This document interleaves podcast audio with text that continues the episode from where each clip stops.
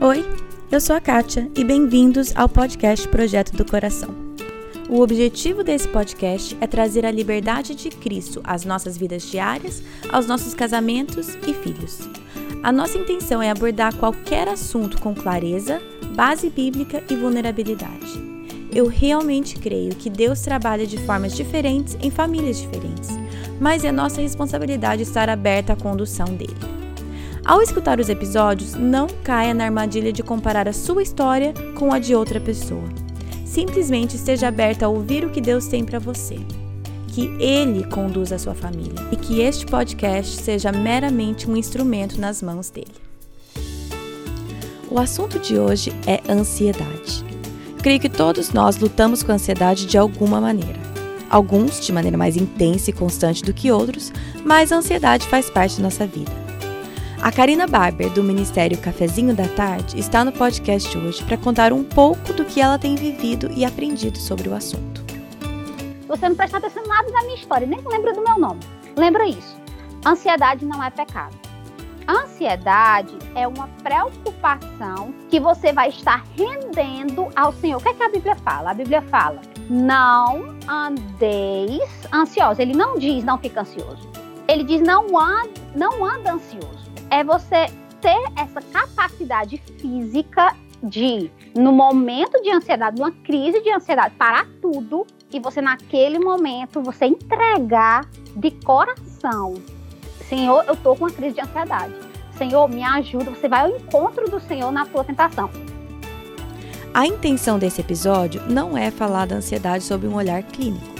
Esse lado também é importante, mas a intenção dessa conversa é escutar a história da Karina e ouvir dela tudo que Deus tem ensinado nesses últimos anos. Como eu sempre falo, podemos aprender muito com a história dos outros. Deus me ensinou através da história da Karina e espero que Ele use a história dela na sua vida também. Então vamos lá. É, meu nome é Karina Barber. Eu sou casada né? Meu marido é J. Barber. E eu venho de Juazeiro do Norte, Ceará. Eu nasci em São Paulo, fui criada minha vida toda no Ceará. E meus pais são cearenses. Meu marido, ele é a terceira geração de missionário no, no Brasil. Hum, que legal. É, os avós deles foram Elva e Wayne Barber. Eles vieram para o Brasil ainda pelo, de avião, teco-teco. Algumas viagens de barco ainda.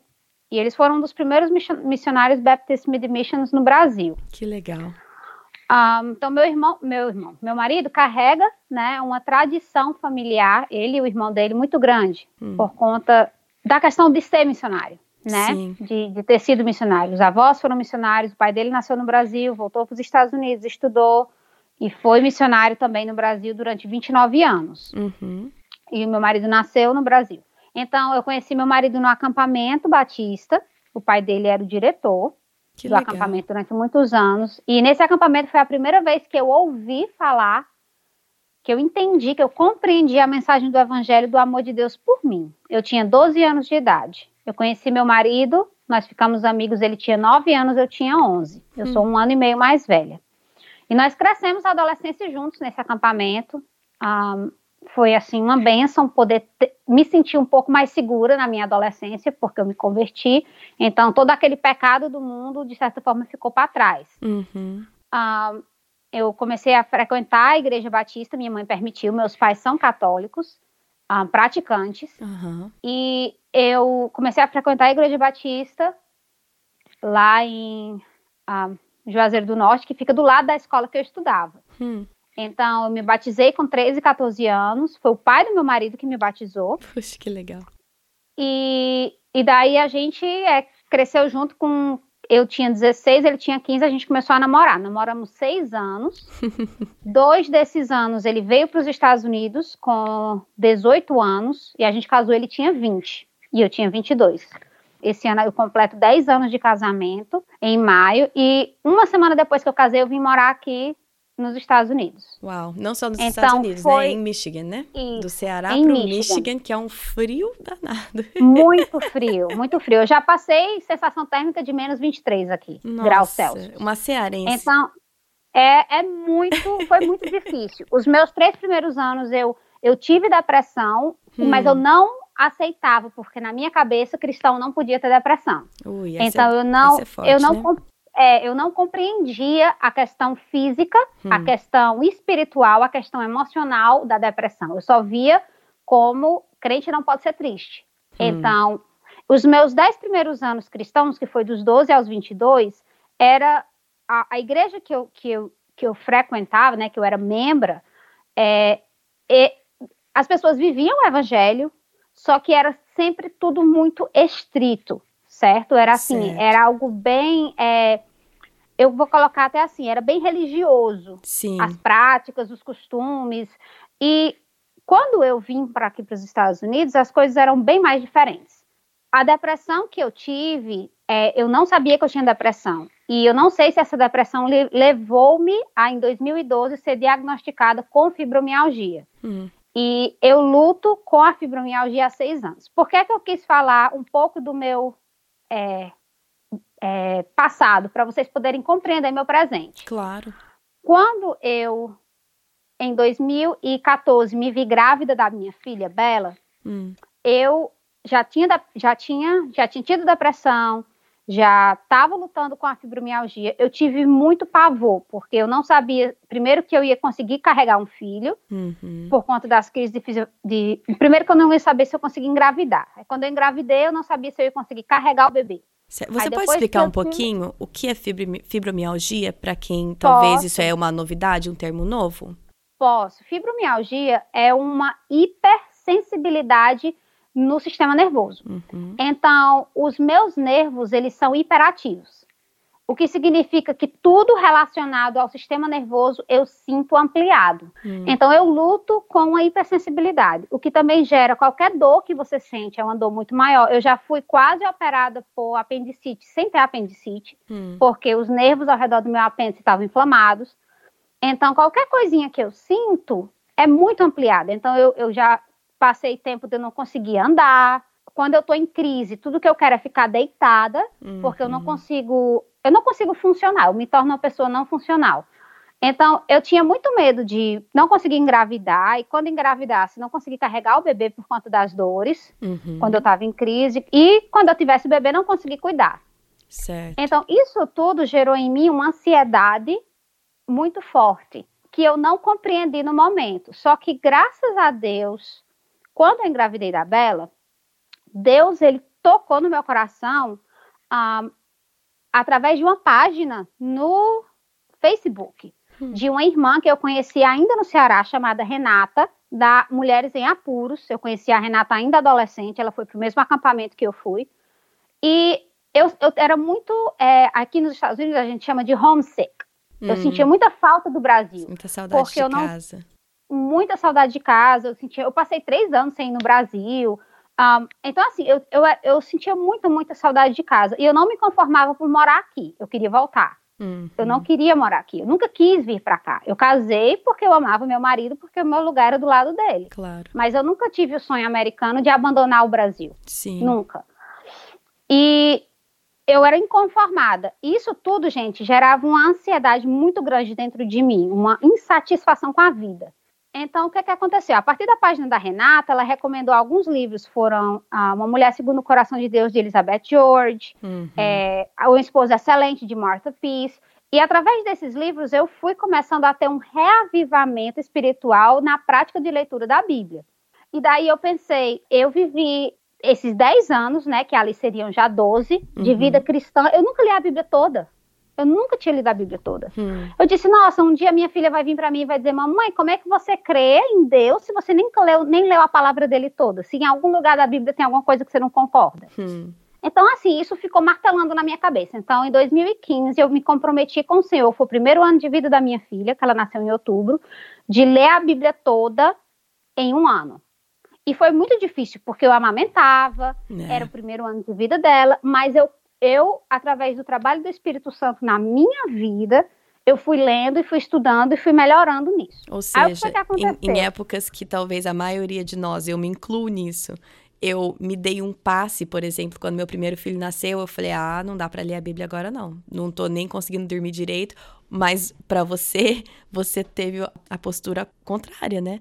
Você falou: "Agora mais do que nunca, eu preciso me aprofundar na palavra de Deus. Exatamente. Eu penso assim, os meus filhos, minha mãe fala isso, que os meus filhos me deram vontade de viver. Hum. Porque eu, eu era. Eu, eu parei de trabalhar antes de ter minha. De, de, de estar grávida da Bela, porque eu não conseguia trabalhar, né?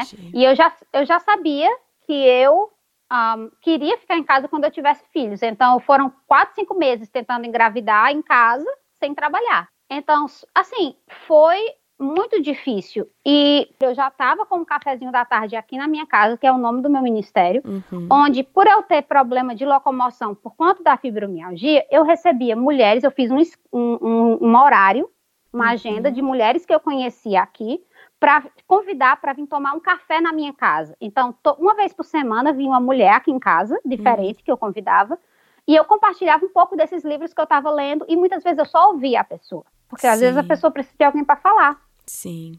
Fala pra mim do ministério incrível que você falou que começou res- recebendo mulheres na sua casa para um café da tarde. Isso, aí foi aí que eu, que eu peguei o nome. Porque eu, Isso. como eu convidava, aqui nos Estados Unidos, o nome é Girly Coffee Time. que legal. Então eu convidava elas aqui para casa. E eram assim, mulheres da igreja, mulheres que eu trabalhei com elas, eram pessoas de tudo que é canto, sabe? Uhum. E eu fiz esse- esses horários e chamava, era mais ou menos uma hora. Eu fazia o que eu tinha na época, eu tinha comprado na Goodwill, pra você ver. Eu nem tinha jogo de chá, nem nada. Eu comprei Detalhe na que eu Goodwill. vou explicar que Goodwill é uma loja de, de usados aqui, né? Eu não sei como que É um explicaria. brechó. É um brechózão, exatamente. Então É um você tinha brechó, uma chaleira uma do rede de Goodwill. brechós. Isso. Uma rede de brechós. É isso mesmo. A, a chaleira tinha sido me dada por uma senhora da igreja. E Uhum. as xícaras eu comprei umas meio bonitinhas dos momentos preciosos. E botei, fazia assim, pegava flores do meu jardim, fazia uma mesinha assim, a maior simplicidade do mundo. Que legal.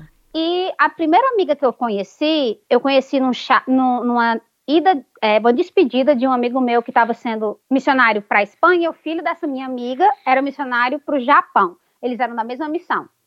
E eu a conheci lá e convidei para o cafezinho. Eu estava grávida de sete meses da Bela. Foi o meu primeiro cafezinho. Ela veio para aqui para casa, a gente se conheceu e nós ficamos tendo cafezinho a cada 15 dias por três anos. E, ahn, enfim, fazia os cafezinhos, convidava e a gente teve a ideia: nossa, por que, que eu não crio uma página voltada a isso? A poder ensinar metodologicamente. O que eu queria fazer no cafezinho era um curso. Entendi. Eu queria poder ensinar continuamente através de um currículo. Ah, em- depois, quando eu comecei a educação domiciliar da minha filha, aí a gente montou a segunda parte do ministério, que era o blog Momentos Preciosos, Uhum. onde eu compartilhava sobre a metodologia, o conteúdo e a aplicação da educação bíblica domiciliar no meu lar. Uhum. Ah, então eu fazia isso foi em 2014 que eu comecei. Então, é 2014, 2015, 2016. Em 2010, em 2010, em 2015 eu fui exposta ao Bible Journaling. Hum, explica um pouco é o que é Bible Journaling. Bible Journaling é uma forma artística de poder, através do estudo bíblico, fazer ilustrações. Da mesma forma que você é, tem um sentimento dentro de você sobre um texto que você leu. Uhum. e você vai escrever numa agenda, ao invés de escrever, eu vou desenhar. Certo. Então, eu desenho o meu sentimento, ao invés de eu escrever numa agenda. Uhum. Ou, no meu caso, eu sou uma artista de lettering. Uhum. Eu, desde 2015, tenho começado a escrita artística Certo. e eu tenho praticado, já são três anos que eu pratico. Então, Que eu me tornei uma profissional nisso, né? Eu trabalho Uhum. com isso, eu crio quadros, eu é, faço material para isso. Então, 2015 e 2016 eu me preparei, eu tive uma gravidez muito difícil com o Thomas. Hum. Eu passei quatro meses quase sem andar, por conta de Nossa. uma disfunção hormonal que eu tive. E o ministério eu fiquei simplesmente só pintando. Então a pintura me ajudou muito nessa época. Hum. Foi uma imersão que eu não tinha em todos esses anos cristãos que eu vivi. Tipo, Uau. sabe, de você pegar assim um texto e você dessecar aquele texto todo. Hum. Foi assim algo sobrenatural, incrível. Estava tão doente que eu só conseguia ler um versículo por dia. Puxa. Então eu li uma promessa de Deus e meditava naquele versículo. Gente, eu chorava de dor. Meus, eu não conseguia andar, meu quadril estava totalmente deslocado. Ele deslocava o tempo todo. Foi Nossa. assim uma tribulação na minha vida. Enfim, isso tudo aconteceu na minha vida. Em 2017 foi, eu lancei, eu estava nesse finalzinho, Thomas nasceu em junho, aí eu fiquei de junho de 2016 até, até dezembro de 2016 criando um currículo que eu ia lançar em 2017. Foi o primeiro estudo do cafezinho da tarde, eu criei o Por um Coração Consagrado, que foi um estudo que eu comecei a, a, Ele era o papel da mulher. Esses livros todos que eu vinha lendo, uhum. esses anos todos, eu criei um currículo desses livros. Muito então, legal. eu peguei capítulos diferentes do livro e criei um currículo sobre o papel da mulher na igreja, na sociedade, no lar e no trabalho. Então, Puxa, eu criei um, um, um currículo. E a mulher solteira também. Então, eu criei um currículo grande e fui ensinando através de vídeos ao vivo uhum. todos esses estudos. Foram, foram 23 estudos de uma hora. Que legal. 23 horas de estudo. Então, tudo gratuito. Uhum. Um, ah, quando eu terminei, eu decidi, então, compilar isso e vender por um preço acessível na minha loja. Eu uhum. abri uma loja nessa época. Aí, quando foi, aí começou a minha ansiedade, que é onde eu vou chegar agora, certo? Certo. Que foi o, o baque na minha vida. Em 2000, em, em 17, quando eu estava ensinando por um, por um coração consagrado, eu contratei uma empresa uhum. e eu tive um problema enorme com essa empresa. Isso gerou uma crise de ansiedade tão grande em mim que eu não conseguia comer, eu não conseguia cuidar dos meus filhos, eu não conseguia quase estudar para o estudo. Eu, eu emagreci 6 quilos Uau. em menos de uma semana. Nossa. E foi assim, foi muito pesado, assim, emocionalmente, espiritualmente, é, fisicamente. Mas as consequências físicas disso foram muito longas. Hum. Me demorou coisa de seis meses para melhorar. O que me ajudou foi os estudos de pastor César. Uhum. O nome dele é César Coneglian. Ele é do sul do Brasil. E ele tem um estudo no YouTube, são 11 vídeos sobre a ansiedade e a paternidade de Deus. Ele linka, é muito interessante, ele linka todas as nossas ansiedades íntimas pelas circunstanciais, físicas, emocionais ou espirituais, depressão, tudo isso. Uhum. Ele linka a paternidade, a nossa capacidade de confiar na paternidade de Deus. Hum. Interessante. Uh, é um estudo maravilhoso. Quem tem problema com ansiedade, você deve ir no YouTube e escutar esses estudos. São pregações de uma hora, então são 11 horas de estudo. Hum. Eu, eu, vou, eu vou linkar isso no muito. site certinho para quem tiver interesse. Na verdade, quando você me mandou, eu comecei a assistir, assisti uns dois, dois e meio até agora. Mulher é muito maravilhosa. Realmente é muito bom, o conteúdo é bom, a base bíblica é sólida. É, eu, é o que eu falei. Ele é psicólogo eu cristão. não Isso, eu não consegui escutar muito. Eu escutei dois e meio. Porque realmente uhum. é intenso e você precisa ter o tempo. Mas vale a pena investir o tempo. Porque é coisa muito. boa, é de qualidade. É de Deus. Uhum. É de Deus, é de Deus. Então, eu... eu assisti os 11 e agora, um ano depois, é que eu tô passando a limpo. O que eu, o que eu ia perguntar para você é que você falou que você sofreu com depressão no começo, quando você tinha mudado para cá. E aí depois e, e, você não não admitiu ou nem enxergou porque para você cristão não passava por isso, certo? Na tua uhum. cabeça cristão não fica depressivo, cristão talvez até não tenha ansiedade. Como que uhum. essa sua visão tem mudado ao longo então, dos anos? Então, quando é, eu tive essa depressão, eu estava com. Lembra que eu estava com uma visão bíblica religiosa? Sim. Então, era a religiosidade de não admitir que cristão pode ter depressão. Hum. Quando eu tive o meu reavivamento espiritual, que, eu, que daí eu compreendi que a santidade ela é reflexo da tua real conversão, que a santidade ela é teu relacionamento pessoal com Deus uhum. e que teu corpo sofre consequências físicas que podem afetar na tua forma de pensar, podem afetar como doenças mentais mesmo que você pode ter, é, como esquizofrenia Sim. ou qualquer outra doença, existem também as doenças causadas por hormônio, claro. incluindo a depressão, que é uma disfunção hormonal. Sim, é desequilíbrio então, químico no cérebro, né? É um desequilíbrio químico no cérebro. É uhum. É justamente isso, que você precisa, pelo menos momentaneamente, de alguma forma de equilibrar de novo teu organismo. É, tem um estigma muito grande no mundo geral, mas, mas principalmente dentro da igreja com questões de saúde emocional, de saúde mental. E, é. e é, isso, é, isso, é, isso é triste. Eu vejo a igreja tentando sair um pouco disso, mas eu acho que essas conversas Falta como essa, é, conversas como essa são extremamente essenciais para que outras pessoas sintam que não estão sozinhas, né? Que fique bem claro, que fique bem claro. Eu seriam dois preconceitos, né? Um é que a fibromialgia, muita gente acha, não, é coisa da sua cabeça. E é coisa da minha cabeça. O meu sistema nervoso está mentindo para mim, gente. Exatamente. Ele diz, Karina, o teu pé tá doendo. Gente, não tem nada errado com o meu pé. Meu pé tá ali lindo e maravilhoso. Mas a minha cabeça diz, teu pé tá doendo. E meu pé dói. Claro. Meu pé dói, meu pé incha, meu pé lateja, hum. meu pé dá, dá choque. Mas o meu pé tá ali belíssimo. Entendeu? Então, é sim problema sim, na minha cabeça. Claro. Eu tenho um problema físico, certo? O meu sistema nervoso, ele é mentiroso. Hum. Então, vergonha nele, né? Como diz aqui nos Estados Unidos. Shame on him. Shame on ele, him, exatamente. Ele é, ele é, é, é, é, o que eu posso fazer. Agora, da mesma forma que uma pessoa que amputa uma perna, continua a sentir dor naquela perna. Sim. Vai explicar para a cabeça da pessoa que ela não tem mais a perna. Pois não é. tem como. Não. Então, assim, a o gente poder tem que da nossa compreender mente, que né? essas Exatamente, essas doenças, elas são assim.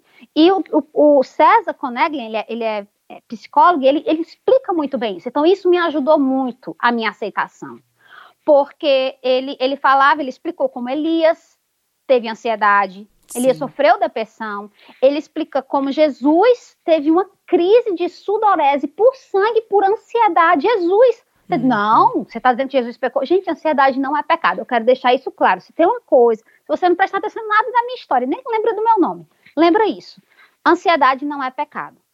Ansiedade é uma preocupação que você tem, que você vai estar rendendo ao Senhor. O que é que a Bíblia fala? A Bíblia fala: não andeis ansiosos. Ele não diz não fica ansioso. Hum, boa distinção. Ele diz não anda, não anda ansioso mas é você ter essa capacidade física de, no momento de ansiedade, numa crise de ansiedade, parar tudo e você, naquele momento, você entregar de coração: Senhor, eu tô com uma crise de ansiedade. Senhor, me ajuda. Você vai ao encontro do Senhor na tua tentação. A ansiedade é como uma tentação para qualquer outro pecado que você tem. Hum. Você tem que render ao Senhor. Você não vai pedir perdão por estar ansioso. Jesus, ele estava ansiosíssimo. Ele, ele suou sangue hum. por conta do que ia acontecer. Ele não pecou. Ele fez o quê? Ele orou. Sim. Ele pediu, Senhor, se possível, passa de mim esse cálice. Elias, ele sofreu uma depressão. Jesus, Deus, ele cuidou dele, mandando comida para ele. Então, ele coloca, assim, alguns pontos para você se cuidar. Você cuidar da sua alimentação, você cuidar da parte física é, das consequências físicas uhum. da tua ansiedade. No meu caso, eu não consigo comer. Porque quando eu tive essa crise de ansiedade que eu tive no começo do ano, foi, como diz o outro, foi punk, né? Foi assim, foi muito pesado. Eu fiquei de cama, eu não conseguia. Teve um dia que eu fiquei o dia todo deitada. Não consegui, tudo que eu consegui comer foi eu consegui mastigar um pouco de uma banana. Hum.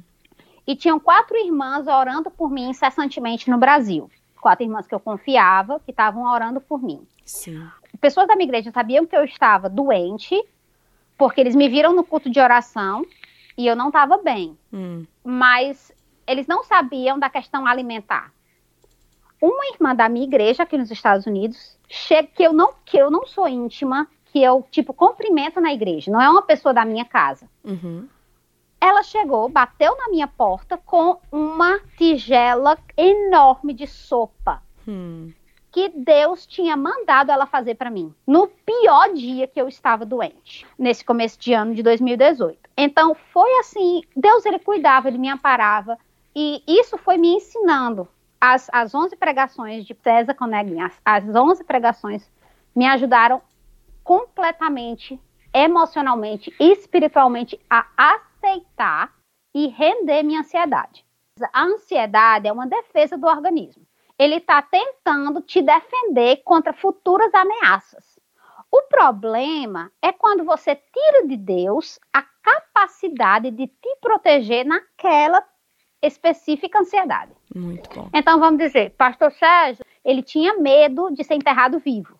E Ele fala assim: na ansiedade você tem um medo daquilo, e na crise de ansiedade você tem certeza que você está vivendo aquilo. Hum, na crise de pânico, colocação. é isso que ele fala. Uhum. Na ansiedade você tem, porque tem pessoas que têm ansiedade que gera crise de pânico. Mas a, na ansiedade você tem um medo, um pavor de alguma coisa. E na crise de pânico você tem certeza que você está vivendo aquilo. Hum. Então é horrível. Um, você não vê saída, você acha que você vai morrer. Você, no meu caso, eu quando não conseguia respirar, eu ficava puxando o ar e era como se eu tivesse um ataque de asma, sabe? Uhum. O ar não uhum. entrava. Sim. É horrível, horrível, horrível, horrível. Se você, vocês têm que assistir as, as pregações dele para vocês verem. Ele, ele vai sintoma por sintoma, sabe? Ele vai da questão da mente, do poder da mente, de você, no Espírito Santo, controlar os teus pensamentos, você é, utilizar Romanos 12 para você é, pensar no que é bíblico, pensar no que é bom, pensar no que é justo. Um exemplo, eu colocava em mim uma, uma pressão e uma, uma incapacidade de resolver o problema. Eu aprendi a colocar em Deus a capacidade dele resolver o problema. Sim. Hum. Porque o problema, ele não parou de existir. Mas Deus, ele podia resolver o problema e ele resolveu. Das formas, assim, mais extraordinárias possíveis. Hum. E a ansiedade é isso. A ansiedade, ela gera é, problemas físicos, problemas emocionais, problemas psicológicos, problemas um, espirituais, que precisam ser resolvidos entregando diante do Senhor as tuas ansiedades. O que você diria que você aprendeu sobre Deus no meio dessa dificuldade com depressão, ansiedade? O que que né, eu sei que você falou que na época no Brasil, você, quando você tinha acabado de sair do Brasil, você ainda estava sob aquela ótica de religiosidade, né? Quais são algumas coisas assim específicas que você aprendeu sobre o caráter de Deus que Nossa. te ajudaram a, a lidar com essas crises de ansiedade? Porque a verdade é que todos nós vivemos com um certo nível de ansiedade, né? Então, uhum. o que, que você aprendeu que realmente você volta aquilo? Assim, não, mas eu aprendi isso, mas Deus é isso. Você poderia falar um pouco sobre Nossa, isso? Nossa, olha, em agosto do ano passado, a minha mãe veio para cá. Ela passou um mês conosco. Em agosto, a gente decidiu colocar nossa casa à venda. A gente viu que, que era do Senhor para a gente poder comprar uma casa que tivesse um ambiente propício à educação domiciliar. E isso voltou a a ansiedade não de forma tão pesada quanto eu tive no começo do ano, mas eu comecei a ficar ansiosa de novo.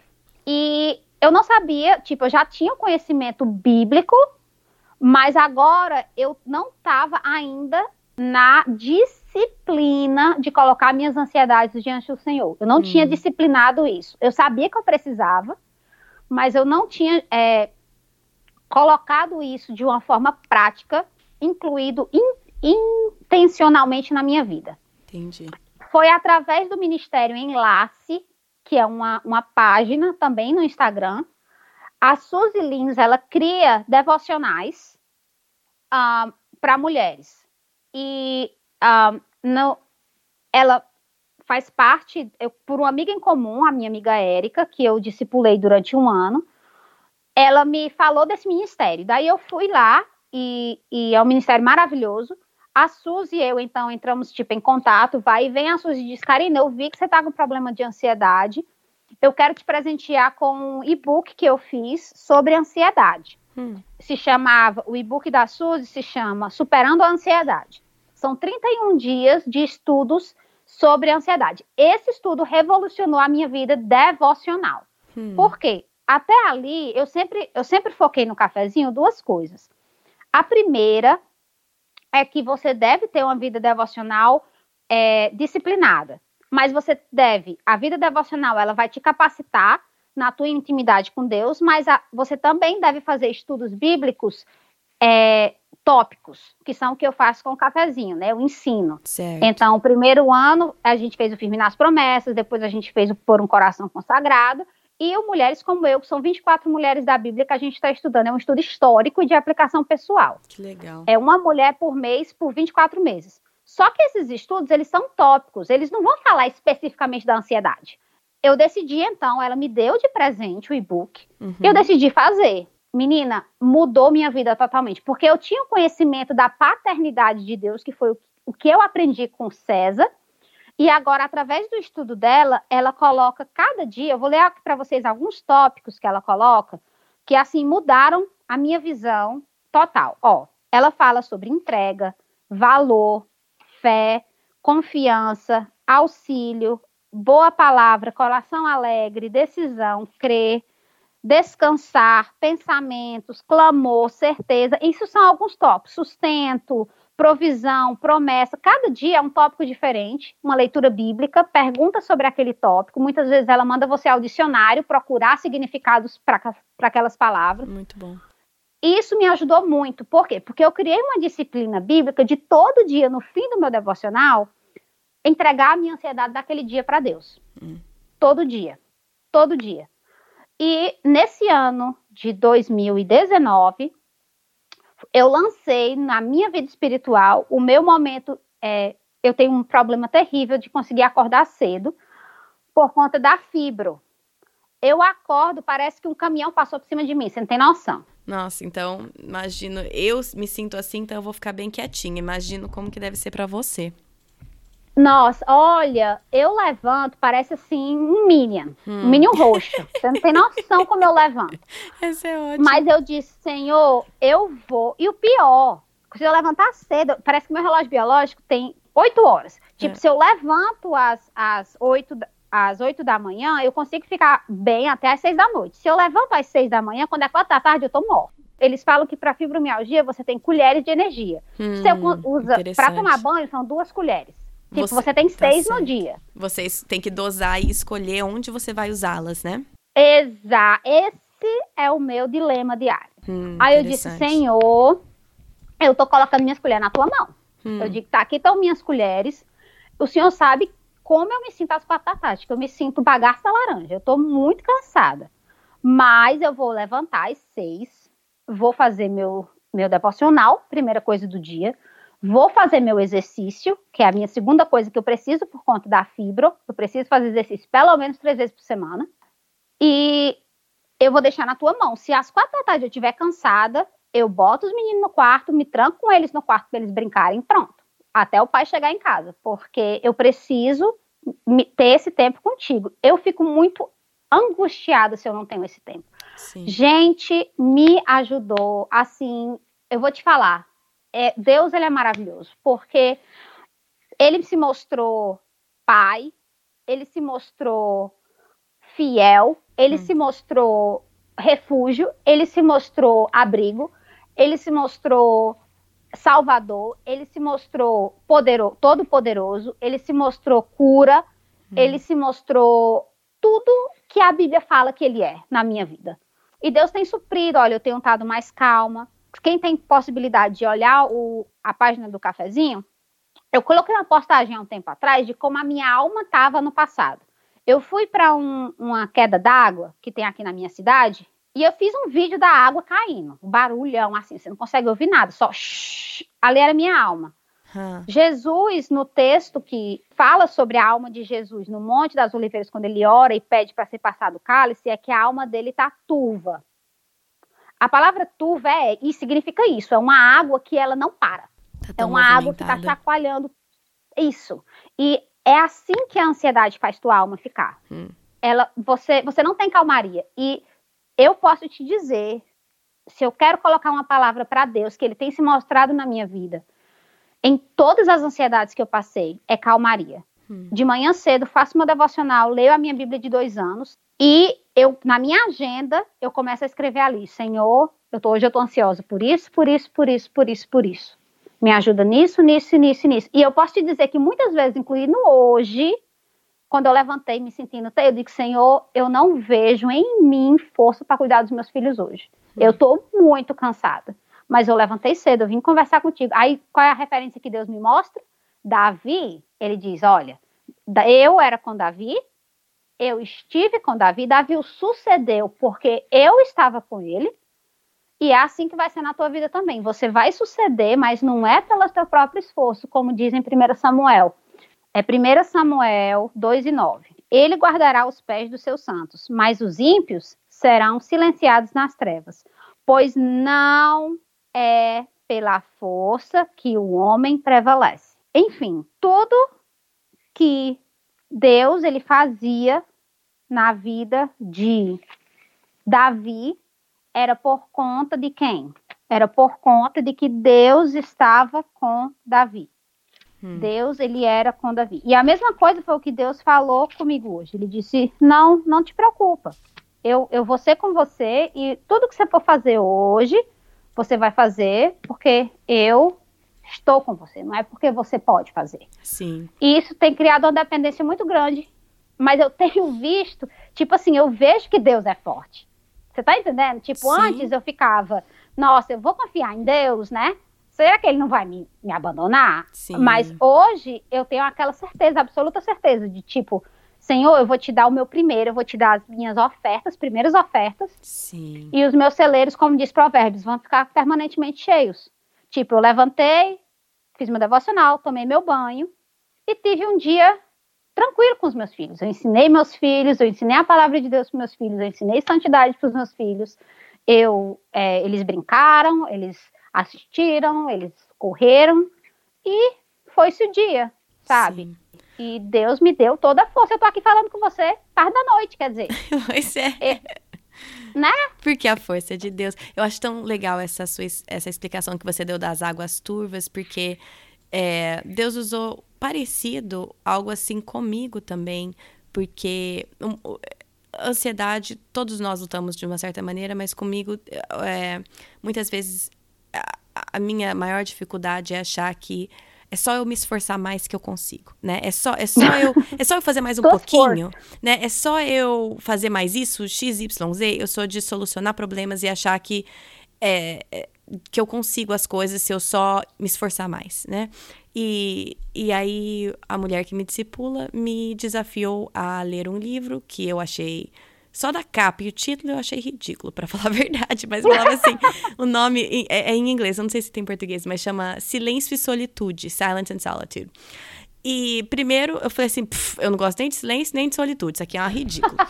Aí ela, ela me conhece, ela falou assim: leia o livro, confia em mim. Aí eu li o livro. E tá falando sobre ter um tempo exatamente de silêncio e solitude com Deus. Não é o momento que você vai ler a Bíblia, não é o momento que você vai orar, é o momento que você vai ficar em silêncio na presença de Deus. Só isso. Uhum. Isso para mim é. Eu sou uma pessoa agitada. Eu sou super, tipo, faz. Corre, corre, corre, corre, né? Esse é o que eu uhum. falei, de achar que eu, pelas minhas próprias forças, eu vou conseguir dar conta de tudo, né? E aí que eu vi que foi Deus me ensinando que, por exemplo, aí que vem a ilustração que você deu, que tá nesse livro, se eu não me engano, que é como se fosse pegar uma uma jarra e encher de água do rio e você uhum. chacoalha ela, você não consegue ver nada, porque ela tá toda turva. Uhum. Mas se você coloca ela em cima da mesa e deixa ela quieta 10 minutos, a sujeira, os sedimentos, as pedras vão tudo pro, vão, vão, vão, se, vão se aquietando, elas vão se sedimentando. E aí o que fica em cima é água transparente, que você consegue enxergar através dela. E era como se Deus falando comigo, falou assim, querida, você vive se chacoalhando, tipo, você corre de um lado pro outro, corre aqui, corre ali, faz aquilo, vira cambalhota, achando que é isso que vai fazer com que você consiga algo, aprenda algo, e até em coisas boas, tipo a nível de ministério, de cuidando na minha casa, não era coisa ruim, era tudo coisa boa, mas eu não me permitia o tempo de aquietar, para que tudo uhum. aquela bagunça se assentasse e eu conseguisse ver com clareza é, Deus. Porque eu nunca parava o suficiente, né? O que Deus quis me ensinar com aquilo é que, igual você falou de acordar mais cedo, é, o tempo que eu acordava mais cedo, que eu acordo mais cedo, ele quer os primeiros 10 minutos de eu em silêncio. Porque o que ele tá me ensinando, eu digo assim, me ensinou, mas é que eu preciso levar uma paulada na cabeça quase toda manhã, que é uhum. que não sou eu, não é nem o que eu, não é nem o fato de eu ler a Bíblia e de eu orar, entendeu? Porque até isso uhum. eu acho que é pelo meu esforço. Eu acho que é uhum. pela minha dedicação. E Deus está me falando, não tem nada a ver contigo. Tem a ver com a minha força e com o que eu o, o que eu permito que você faça. Então. Sabe o que é que a minha mente me ensinou? Duas hum. coisas. Duas coisinhas. A primeira é que a minha mente que eu falo é o Espírito Santo através de mim. Sim, não claro. é a minha mente, minha mente física. Não a mente que, não, não a mente que te mente, né? não a sua mente mentirosa. Não mente mentirosa, não, não é somente.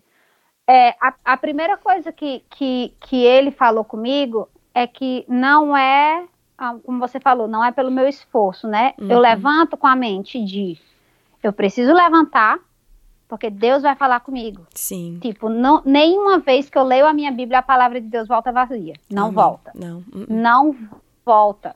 E eu digo, o que é que Deus vai falar para mim hoje? Se eu não fizesse meu devocional de manhã, eu vou passar até quando eu puder, se eu puder no meu dia, a talvez depois que os meus filhos forem dormir para poder ouvir Deus. Hum. Eu não posso fazer isso comigo, entendeu?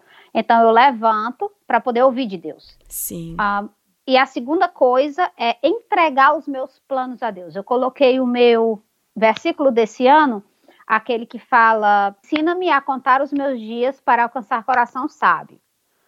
Salmos, 19, Salmos 90, 12. Hum. E o que é que esse versículo tem me ensinado? Quando eu faço planos, eu oro naquilo. Eu aprendi a orar. Eu digo, Senhor, me ajuda a distribuir o meu tempo de uma forma que te agrade. Então, quando eu vou fazer os meus planos do dia, eu leio aquele versículo, ensina-me a contar os meus dias.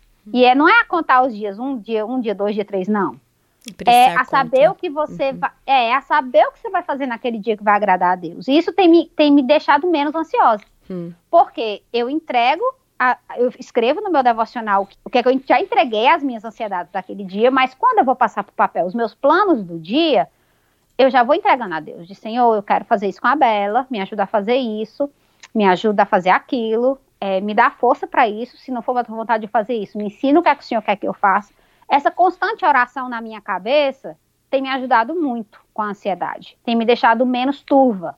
São as duas é, lições práticas, né? Vamos Sim. colocar assim: é, as entregas das ansiedades diárias, diárias, uhum. e às vezes outras vezes ao dia. Às vezes eu tô tão agitada com os meus filhos, eu digo: Ó, mamãe tem que orar. Mamãe tá muito agitada, mamãe precisa orar. Mamãe não quer pecar contra vocês, mamãe uhum. não quer ficar irritada. Eu preciso orar. E eu faço eles se ajoelharem comigo para orar. Eu digo: vocês vão orar comigo. Foi você que me deixaram. Não, tô brincando. Vocês também Vamos vão se arrepender, todo mundo. É. Não, mas é, é, o ponto de, assim, de eu dizer, não, mamãe tá agitada, mamãe sim. precisa orar. Vamos orar comigo? Às vezes a Bela ora por mim. Ah, Ela sim. Papai diz, mamãe tá agitada. Isso. Ajuda a mamãe a melhorar, sabe? É, meu é filho também de vez em quando fala assim, mamãe, você precisa... É, a gente fala em muito inglês, a gente, você precisa de um time out. Você precisa ir... Você ah! precisa ir ficar com Jesus. O meu filho mais novo de vez em quando fala, você é verdade, filho. Mamãe tá precisando. Tem uma aguinha santa de Israel aí não, para jogar umas gotinhas na minha orelha, alguma coisa assim. Pois é, Senhor é, da é. glória. Mas, mas eu acho muito legal o que você está falando, que são coisas diárias que você está fazendo. E isso é aquele, agora eu não lembro a referência do versículo, que é a renovação da sua mente. É Romanos o quê? Você sabe essa? Romanos 12, 1. Esse daí mesmo. Que é a renovação da nossa mente. Não, e depois desse versículo ele diz que a vontade de Deus é o quê? Boa, agradável e perfeita. Sim. E a gente ainda não quer renovar a mente. Então, e é interessante porque isso reflete toda a pesquisa de psicologia e de psiquiatria de que nós podemos e somos capazes de mudar as, é, as conexões nossas no cérebro, que, que o nosso cérebro tem a plasticidade do nosso cérebro. Então, se você vê, a ciência, ela está querendo ou não revelando as verdades da Bíblia, né? Que Não, e duas coisas, duas coisas interessantes nisso aí é que a primeira, quando o pastor César fala no estudo dele, de que você deve, com a questão dos olhos, né? Uhum. Ele disse: uma coisa te pega, te, uma parte do teu corpo te levar a pecar, tira essa parte. Engraçado então, essa parte, né? Se, é, se você, melhor entrar no céu. É, Caolho? mentiroso, caolho do que você. Não, mas é verdade. Ele fala assim. Não é? É muito interessante isso. Que você precisa. É, uma das, das, das coisas bíblicas que eu comecei a fazer é quando eu peco muito numa coisa, que eu não consigo parar aquele hábito, eu escrevo a referência. É, Elisa, é, Martha Peace fala isso no, no livro dela, Esposa Excelente. Você escreve uma, uma, uma tipo uma tabela, né? Uhum. Você escreve de um lado a ação que você está fazendo, que é pecado, e do outro, o que, é que a Bíblia diz pra você fazer. Sim.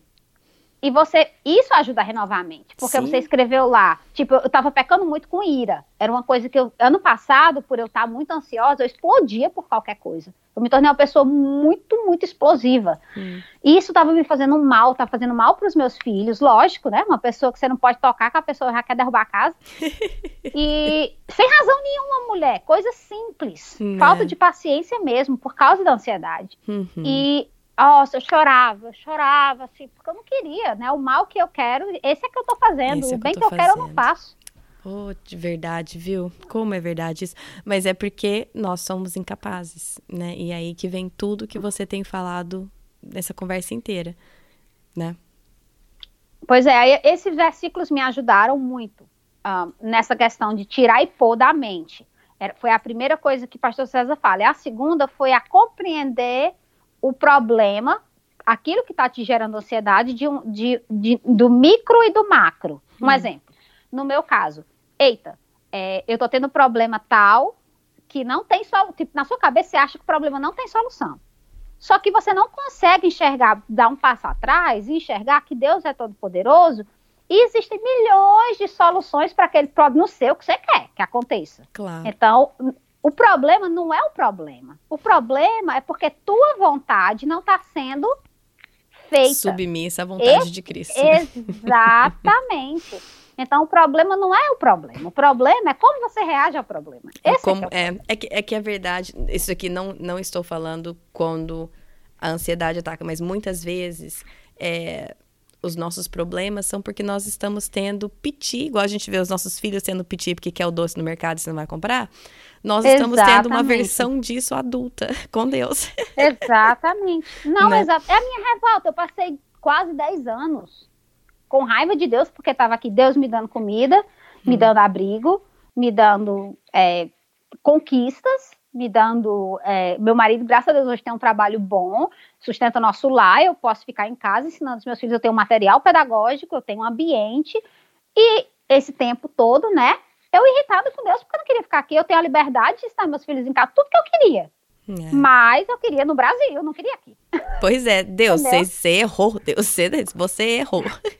Pois é. Então, assim, até eu aceitar a vontade de Deus na minha vida, que é boa, perfeita, perfeita e, agradável. e agradável, eu não tinha a capacidade de ter calmaria. E tem até um, um, um um louvor que falou muito ao meu coração ano passado, que ele diz assim: Você me traz calmaria. E foi justamente, eu orava, eu dizia: Senhor, acalma minha alma, Senhor. Hum. Porque aquieta minha alma, porque essa alma, ela tá assim para sair do corpo.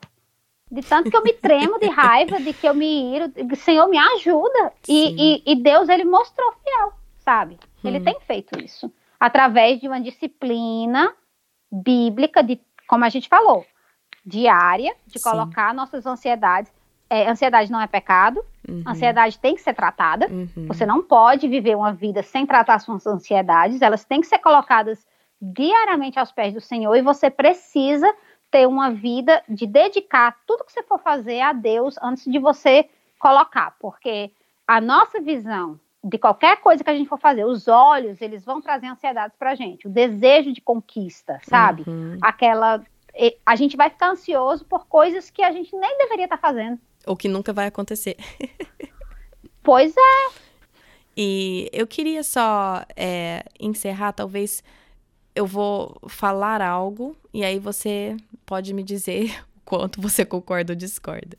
Uhum. É, o que eu diria, talvez, para a pessoa que está escutando, que está sofrendo com ansiedade, depressão, está se sentindo sozinha na, no meio cristão da igreja, achando que não se pode se sentir assim, que ela deve ela deve não ser crente o suficiente, essas coisas assim, né?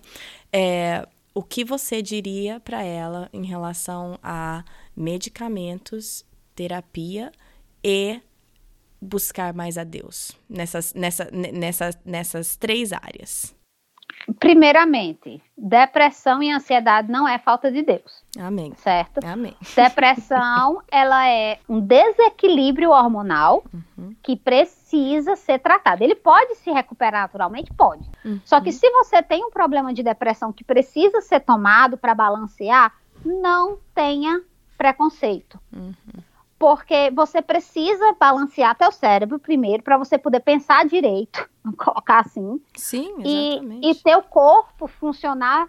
Você não vai precisar talvez daquilo a tua vida toda. Não. Você talvez não vai precisar, não vai se tornar dependente. Já hoje existem muitas medicações que não vão te deixar dependentes. Uhum. Uh, você precisa sim fazer pesquisas para ver qual é a medicação que melhor vai funcionar para o teu corpo.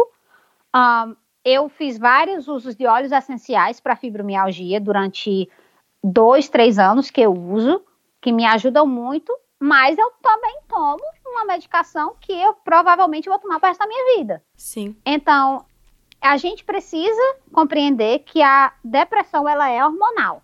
Ela é algo no teu cérebro. Ah, e a ansiedade também, desculpa, só para completar, a ansiedade da mesma forma. Existem medicações específicas para a ansiedade e para os sintomas dos reflexos da ansiedade no teu corpo. Um exemplo. É, eu estava com ansiedade muito forte, eu poderia ter tomado, na época, poderia ter ido para o médico e tomado alguma medicação que me ajudasse no meu estômago, porque eu não conseguia comer. Uhum. Ou alguma coisa que me ajudasse com a dormir, porque eu não conseguia dormir. Uhum. Então, assim, são vários os, os sintomas, né? Que Sim, acabam sendo muitos. causados. E, é, e existem os, os ansiolíticos, né, que são diferentes dos antidepressivos, que são especificamente para isso. E, assim, o, o que eu vejo é que existe, por um lado, existe um preconceito enorme com medicamentos e com saúde mental na sociedade geral e especialmente na igreja, mas a, em contrapartida também existe uma ultramedicação na nossa geração. Então, é, muitas vezes é necessário tomar remédio e, de, e deve-se tomar um remédio para que a química do seu cérebro se reestabiliza. E é, é Exato. É, Você precisa dar um descanso Exatamente. É essencial. Do mesmo jeito que você não vai deixar de tomar insulina porque você tem diabetes, você não vai deixar de tomar antidepressivo se você está com quadro de depressão clínica. Porém, muitas vezes é, dependemos de remédio quando não é necessário. É, buscamos no remédio uma saída fácil. Não estou falando em casos que realmente necessita de remédio. Estou falando em outros casos que muitas uhum. vezes o que nós precisamos realmente é encarar o nosso pecado e tem os dois lados. Não vamos deixar que preconceito e que falta de conhecimento eh, faça com que pessoas que precisam do medicamento não tomem algo que Deus disponibiliza para gente. Mas ao mesmo tempo, não vamos procurar um medicamento como um band-aid quando o que realmente precisamos é encarar o nosso pecado e levá-lo perante Deus. É, você falou na questão da busca de Deus, né? Na questão da, da a verdade é que o ser humano, a gente não quer sofrer. Então a gente busca a forma mais fácil possível. O cérebro do ser humano é assim, ele busca a ponte mais fácil que ele vai ter para ele não passar pelo buraco. Ele vai tentar rodear o buraco, ele vai tentar pular o buraco, ele vai tentar tudo que ele puder fazer para não passar pelo vale, sabe? Ele vai tentar. E o, o estudo que eu estou fazendo esse das mulheres como eu é sobre os espinhos na carne. Muita gente falava, nossa, mas você precisa orar, que Deus cura a tua fibromialgia. Eu vou orar para Deus curar. Eu digo, irmã, pode orar, ore por mim. Mas se ele não quiser curar, eu tô bem. Tipo, eu já me conformei. Como é que você pode se conformar? Não, isso não é de Deus. Eu digo, é lógico que é de Deus, irmã. Paulo, que é Paulo, orou duas vezes, Deus não fez. Ele passou a vida toda com espinho na cara, por que eu não vou passar? Não é? Tipo, eu, eu Exatamente. não é. Tipo, eu tô aprendendo a viver biblicamente. Esse é o estudo que eu tô ensinando dos espinhos, por isso o cacto, por isso a ideologia do cacto, que ele aprende a florescer entre os espinhos, que a gente abordou nesses, vão ser dois anos de estudo. Uh, mas é isso, o ser humano ele não quer sofrer. O problema não está no sofrimento, Sim. o problema não está na ansiedade, não está na depressão. Sim. O problema está em você não entregar essas coisas a Deus. Sim. É esse o problema. E também, do mesmo jeito que o problema não está nisso, a solução também não está no remédio. O remédio faz com Exatamente. que o teu cérebro consiga funcionar para que você possa, então, para que nós possamos escutar o que Deus quer falar. Então, o remédio é essencial, mas ele não vai ser o que vai trazer a cura interior, né? O, o, o, o remédio vai trazer a cura física, mas a cura da alma é. Bom, na verdade, a cura física também é Cristo que traz, mas eu acho que deu, acho que deu para entender o que eu quis dizer. Não, eu entendi. É, ele é, né? ele é um, ele... um, uma, um bálsamo. Ele vai O remédio, Exatamente. ele nada mais é do que o bálsamo que a Bíblia fala, né? Cristo, ele cura. Sim. Cristo, ele traz, mas ele pegou a terra no chão, ele melou na mão e passou nos olhos do, do, do cego para poder, né? Exatamente. Né? Ele, ele enxergar, ele usou uma coisa física. Sim. É, então, assim, no é. poder é, não estava na coisa. Então, é, exatamente. Então, assim, Senhor, use. Se precisamos de remédio, use o remédio. Mas, então, não deixe de tomar algo se você está com um quadro de depressão clínica, de um quadro de ansiedade que precisa tomar um ansiolítico. Mas entenda que a, a, a, verdadeira cura vai vir do Senhor. Então, sim, tome o remédio para que o seu cérebro funcione de maneira saudável. Mas aí também é, faça um plano para que você se aproxime mais de Deus também, para que Ele possa tratar as questões de alma. A parte emocional uhum. e física. Exatamente. Exatamente. A questão da. Porque é emocional, físico e espiritual. Exatamente. São três áreas que o ser humano precisa, né? O físico, o espiritual e o emocional. Então, você que talvez está escutando e está tomando remédio está envergonhada por isso, ou sente que ou já foi diagnosticada e, e, se nega a tomar remédio porque acha que isso, não sei porquê, mas tem algum preconceito com isso, e, e, escute o que nós estamos falando e é, saiba que, igual, você, igual, igual a Karina falou, é, ansiedade não é pecado, depressão não é pecado. É, entenda que o, o remédio pode ser uma das maneiras que Deus está providenciando cura. Uma das. Ele vai providenciar amém, cura amém. de várias formas, mas o remédio pode ser uma das formas.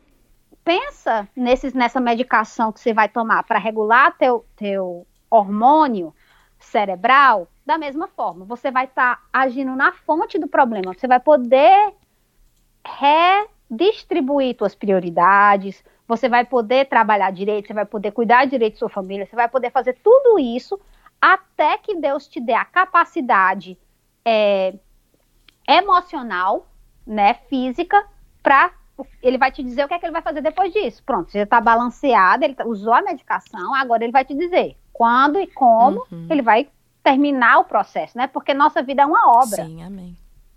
Até a vinda dele. Exatamente. Então, Exato. E assim por diante. Nossa, Karina, muito obrigada. Muito legal é, você estar tá disposta a compartilhar momentos par bem particulares da sua vida, bem é, privativos, mas você está disposta a compartilhar para que outras pessoas possam sentir é, não se sentirem sozinhas nas suas lutas, né? Então eu te agradeço eu muito. Eu queria deixar alguns agradecimentos também, se você me claro, deixar. Claro, na verdade, o que eu queria... eu queria... Então, deixe seus agradecimentos e também é, eu já vou deixar os links desses recursos que você já mencionou, o estudo da Suzy Lins, né? E o, o link uhum. dos vídeos do, do psicólogo César. E se você tiver mais algum recurso também, fique à vontade também. Uhum.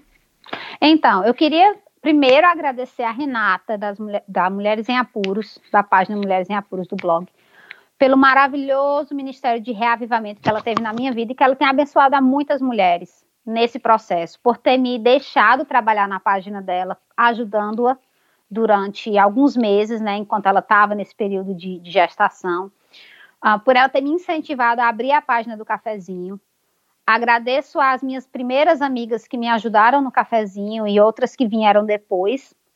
Essas 10 mil mulheres que estão comigo estudando a palavra de Deus em um cafezinho da tarde, tanto na parte de estudos bíblicos ilustrados, uhum.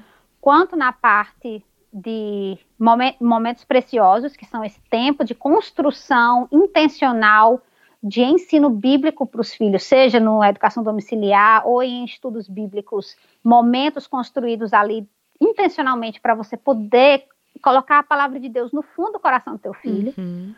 Um, são os dois, as bases do cafezinho. Gostaria de agradecer ao pastor César e a Suzy, que foram, assim, elementos de Deus na minha vida para me ajudar com a parte bíblica, a base bíblica, para o meu problema da ansiedade.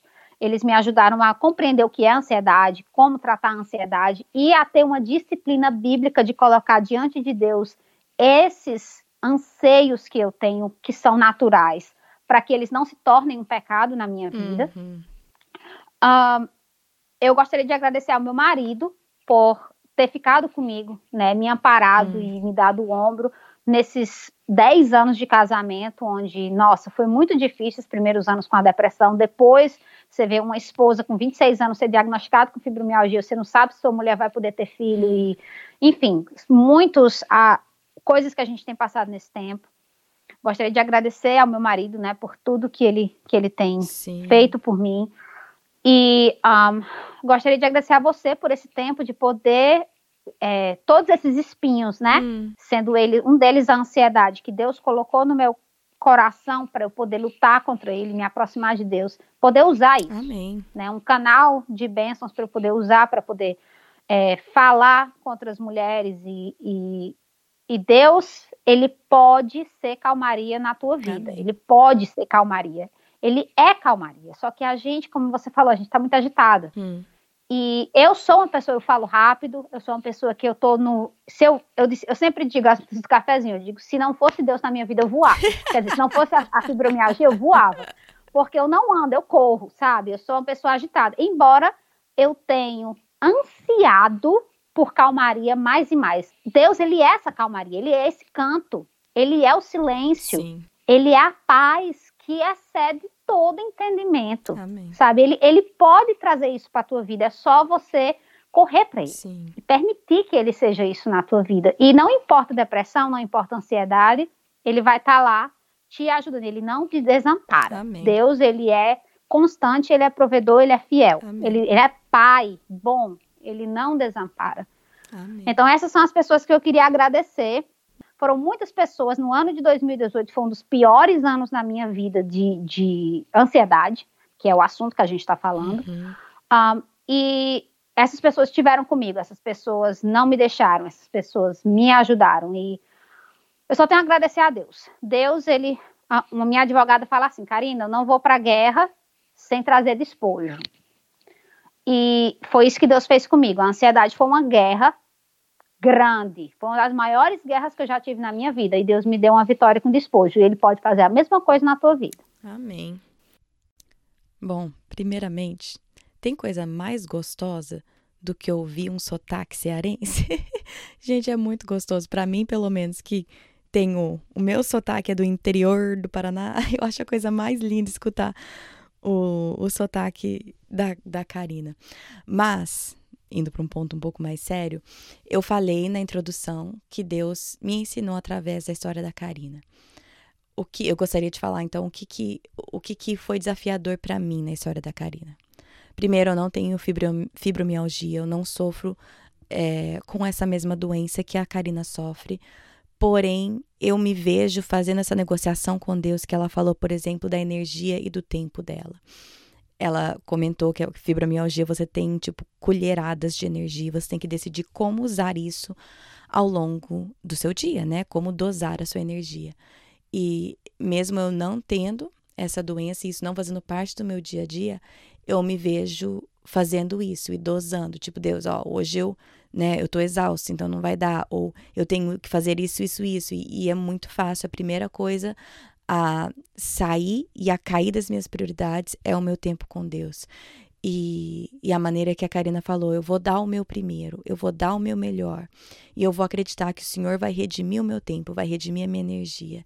E confiar que Deus é forte dessa maneira. Então foi essa, essa parte, claro que a Karina falou muita coisa boa. Mas foi essa parte que mais me tocou como um desafio para eu constantemente dar o meu melhor para Deus principalmente em relação a tempo e energia, que é o que eu sinto que mais me falta no meu dia a dia. É o que eu sinto que mais é o que eu tenho de mais precioso, principalmente nessa fase de vida com criança pequena. Então, para mim, por mais que a Karina falou muita coisa boa para mim, isso foi o maior desafio para mim. E eu gostaria de saber qual foi o maior desafio para você. Você escutando a história da Karina, qual foi a parte que mais te tocou? Se você quiser participar um pouco e conversar com a gente sobre isso, tem a página do Facebook, chama Projeto do Coração é a página, e aí tem um botão azul que você pode clicar lá, visitar grupo, e lá podemos conversar junto a respeito. Você também pode seguir a Karina no Instagram. O Instagram dela chama Cafezinho da Tarde. Se a história dela te abençoou, te ajudou de alguma maneira, eu te desafio a conte isso para ela. Mande um recado, mande um direct, comente na página porque ela se dispôs aqui a, a ser extremamente vulnerável com um assunto difícil também. Então, eu diria que se, se Deus usou a história dela para te abençoar ou te trazer é, paz ou consolo ou sabedoria, fale isso para Karina. Também ela tem o site cafezinhodatarde.com, onde tem tudo que ela mencionou, os cursos, a lojinha, tudo tá lá. Então, dá uma olhada lá, porque vale a pena. Ela tem muitos estudos bons, recursos muito legais. Vale a pena você dar uma olhada. É, como sempre, também você pode seguir o Projeto do Coração no Facebook, como eu falei, ou no Instagram, que é PDC Podcast. Todo episódio de podcast também tem um devocional que acompanha. Você pode olhar no site também, projetodocoração.com tem uma página Sondando o Coração, embaixo da aba de recursos, onde você encontra todos os devocionais. Você pode dar um print no celular e guardar, ou você pode imprimir e usar. É só uma maneira de ajudar a direcionar vocês de volta para a Bíblia, porque sim, aprendemos com a história dos outros, sim, aprendemos com podcast, com livros, só que o único lugar onde tem a sabedoria 100% confiável é a Bíblia. Então eu sempre quero direcioná-los sempre à Bíblia. Outra coisa, eu adorei, eu tô adorando, adorando ver o que vocês fazem enquanto vocês escutam um podcast. Tem gente que me manda mensagem, tem gente que me manda WhatsApp, tem gente que me manda aqui, me marca no Instagram ou no Facebook. Eu tô adorando. Se vocês lembrarem e quiserem, tira um print agora de o que vocês estão fazendo, tira uma foto, tira um print, me manda, me marca. Eu acho super divertido e eu acho um privilégio meu poder acompanhar vocês nessas nessas tarefas cotidianas da vida. Acabei de receber uma mensagem aqui de uma menina que era do nosso grupo de jovens, quando fomos missionários na Espanha. Ela me mandou uma foto que ela escuta o podcast enquanto ela anda para o trabalho ou anda para a universidade. Hola Medea, ¿qué tal? No sé si vas a escuchar este episodio, pero si lo escuchas aquí está. Te echo mucho de menos. Un beso. Isso é fantástico, gente. Poder fazer uma parte pequenininha assim da vida de vocês, eu acho fantástico. Então, se você lembrar e quiser, me marque, que eu adoro ver. Semana que vem, é, começamos com a nova virtude do mês de fevereiro, que é responsabilidade. Pensei, volta às aulas, todo mundo volta àquela rotina, vamos falar sobre responsabilidade. Então, semana que vem começamos a falar sobre responsabilidade no, nessa minissérie de Vivendo Virtudes, tá bom? Acho que é isso. Bom final de semana para vocês e até semana que vem. Na Bíblia, em Miqueias 5:5, está escrito que ele será a sua paz. Se eu acredito na Bíblia, eu acredito que apesar das minhas circunstâncias, ele será a minha paz. Meus filhos estão tocando terror dentro de casa? Ele será a minha paz. Estou me sentindo culpada por não passar mais tempo com os meus filhos? Ele será a minha paz. Estou cansada de ter as mesmas brigas de sempre com meu marido? Ele será a minha paz gritei e perdi a paciência de novo, Ele será a minha paz. Vamos tentar lembrar disso e, com a ajuda de Deus, escolher a viver nessa paz todos os dias. Agora eu lembrei do. eu lembrei do meme que dizia assim: ai, como eu queria ser como aquelas pessoas chiques que não conseguem comer quando elas estão ansiosas. Eu, a cada ansiedade é uma garfada. Ai, é, é burro. Eu vou ter que achar esse meme e colocar no post.